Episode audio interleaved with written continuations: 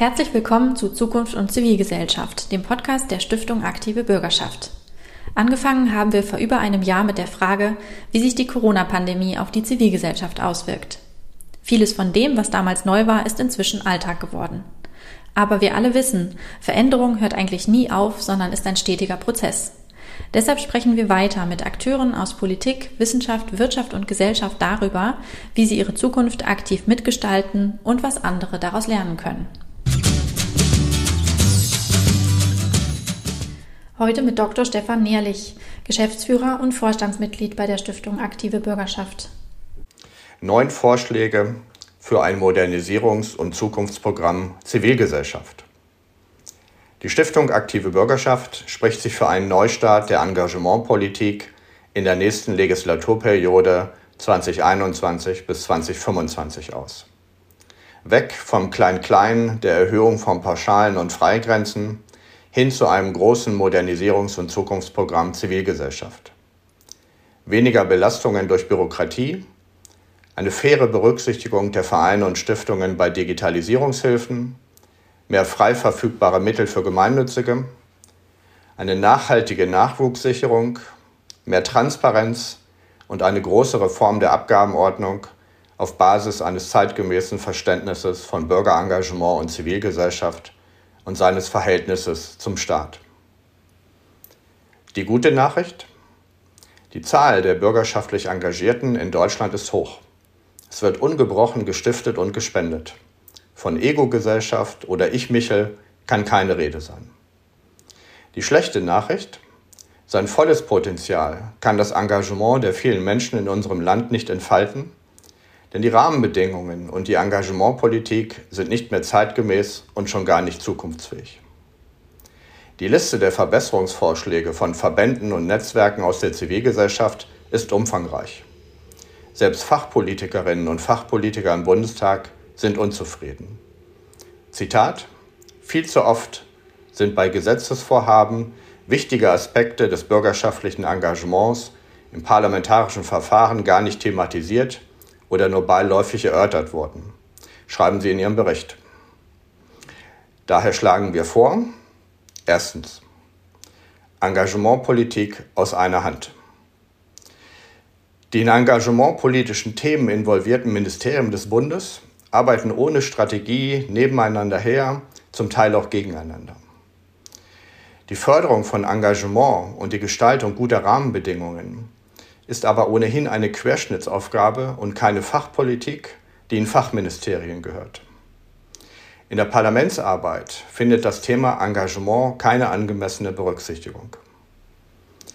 Ein Neustart der Engagementpolitik muss daher unserer Ansicht nach das Ziel haben, die Zuständigkeiten für Engagement jenseits der Fachministerien in der Bundesregierung neu zu regeln und die Gestaltungsmöglichkeiten des Parlaments zu erhöhen. Unsere Vorschläge? Die Einrichtung einer oder eines Beauftragten der Bundesregierung für Ehrenamt und Zivilgesellschaft, analog der Beauftragten für Kultur und Medien. Die Einsetzung eines Vollausschusses Bürgerengagement im Bundestag. Zweitens, ordnungspolitisch handeln. Vor fast 20 Jahren hat die Enquete-Kommission Zukunft des bürgerschaftlichen Engagements ihren Abschlussbericht vorgelegt. Seither ist es nicht gelungen, der Engagementpolitik einen ordnungspolitischen Kompass zu geben, wie er mit dem Subsidiaritätsprinzip bestanden hat.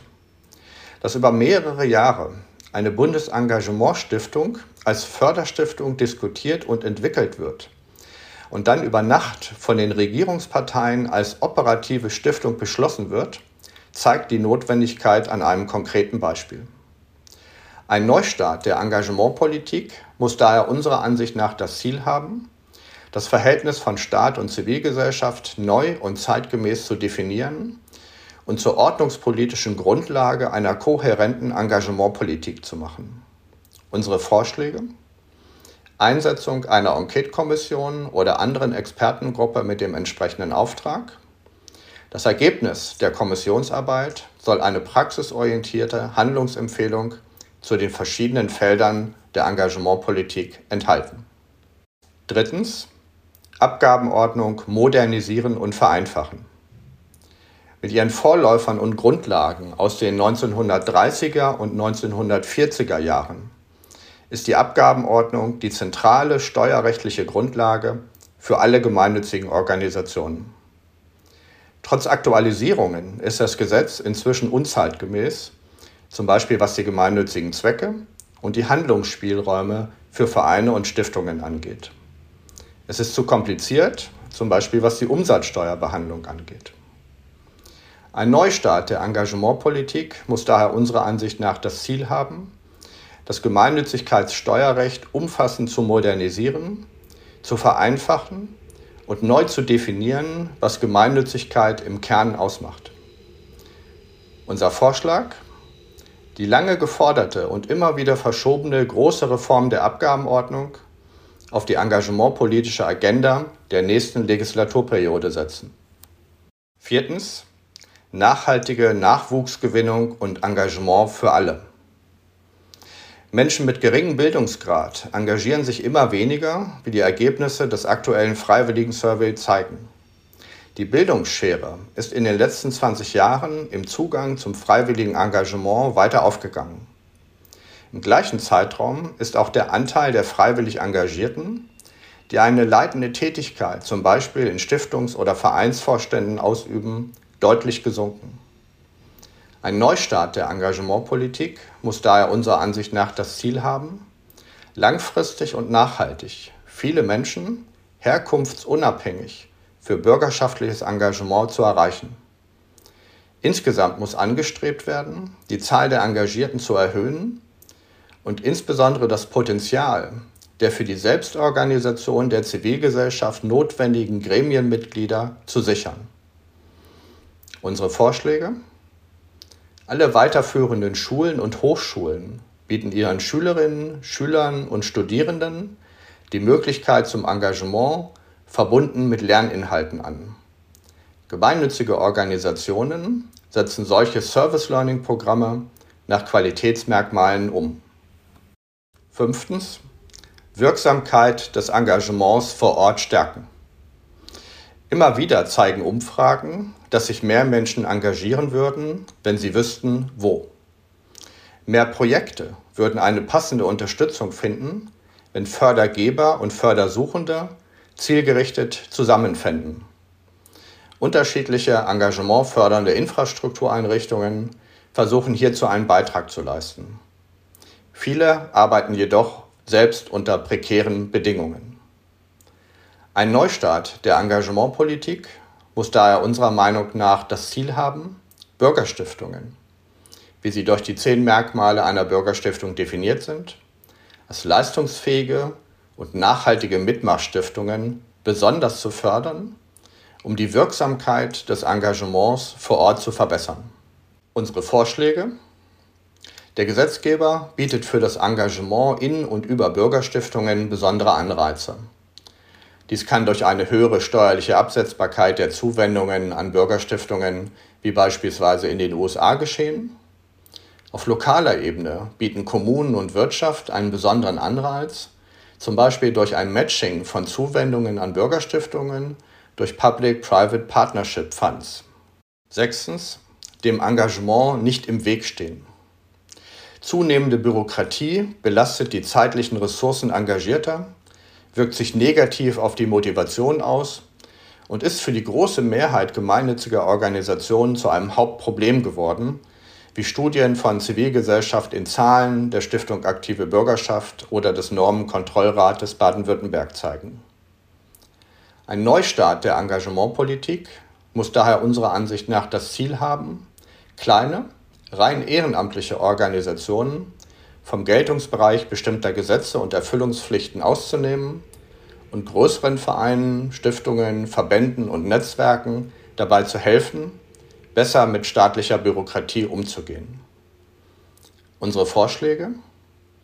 Verpflichtende Berücksichtigung der Auswirkungen von Gesetzesvorhaben auf ehrenamtliches Engagement und gemeinnützige Organisationen in Gesetzgebungsverfahren, frühzeitige Beteiligung von Verbänden und Fachpraxis sowie finanzielle oder steuerliche Anerkennung entstehender Bürokratiekosten bei gemeinnützigen Organisationen.